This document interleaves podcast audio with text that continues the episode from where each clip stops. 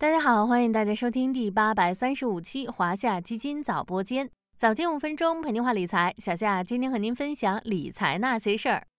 国务院新闻办公室近日举行的权威部门化开局系列主题发布会，揭开了许多神秘行业的面纱，医疗器械就是其中之一。今年上半年，二十八个创新医疗器械、二十四个创新药获批上市。近年来，国家药品监督管理局累计批准了创新药品一百三十个，创新医疗器械二百一十七个上市。这是国家药品监督管理局在第十八场权威部门化开局系列主题发布会上公布的数据。中国医疗器械产业近年来进入快速发展期，近五年年均复合增长率达百分之十点五四，不知不觉间已经成为全球医疗器械第二大市场。今天咱们就来聊聊神秘的医疗器械板块。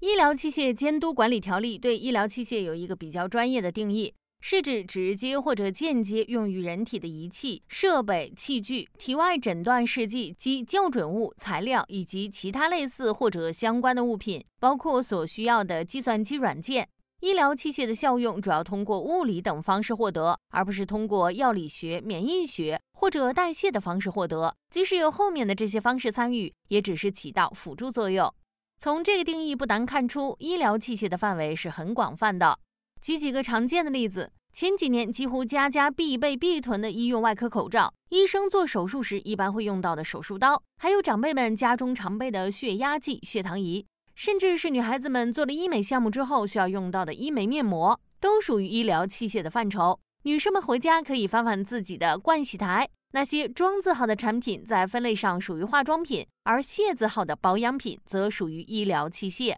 在今天节目的一开始就提到，我国医疗器械产业近年来进入快速发展期，已经成为了全球医疗器械第二大市场。那么是什么在刺激行业快速发展呢？仔细分析原因，不外乎下面这些因素。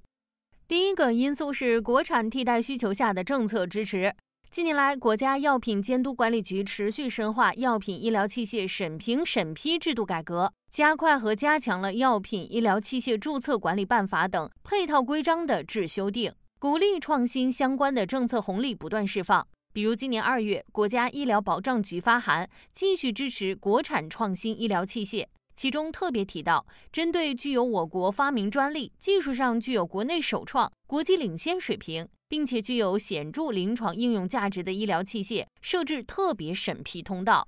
第二个因素其实是顺应第一个的，在政策支持下，近年来我国药品医疗器械进入创新成果爆发期，解决了卡脖子难题。国家药品监督管理局对我国医疗器械创新产品的定义是八个字：单独排队，一路快跑。据介绍，我国目前已批准国产脑起搏器、碳离子治疗系统、质子治疗系统等二百一十七个创新高端医疗器械产品上市，实现了高端医疗器械国产突破，解决了部分产品严重依赖进口的情况。其中，多数产品已服务于临床诊疗，并取得了良好使用效果。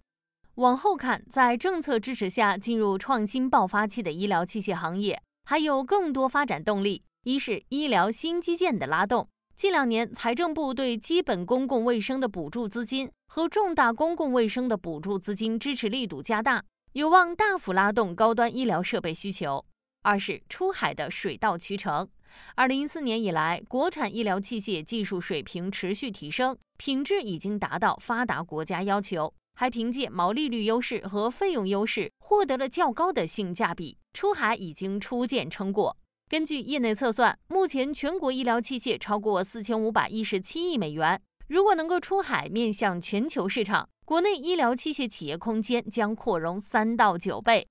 整体来看，在政府对于国产器械大力扶持的趋势下，结合医疗新基建以及行业出海的大背景，高端医疗设备行业有望保持高景气。而且在近两年回调较多的情况下，目前行业估值具备较高的性价比。小夏建议大家可以重点关注这些领域：一是行业中的优质细分赛道，比如血液净化行业、内窥镜行业、分子影像行业；二是出海前景比较明朗的企业。近二十年来，美股医疗器械行业大牛股辈出，每股市值超过五十亿美元的医疗公司，涨幅前二十名中就有九家医疗器械标的。这主要是因为由于器械不存在专利悬崖，产品生命周期较长，因此成功国际化的成长股有望享有更高的估值。如果想要降低投资门槛和难度，还可以关注华夏创新医药龙头 A 类代码零幺二九八幺，C 类代码零幺二九八二，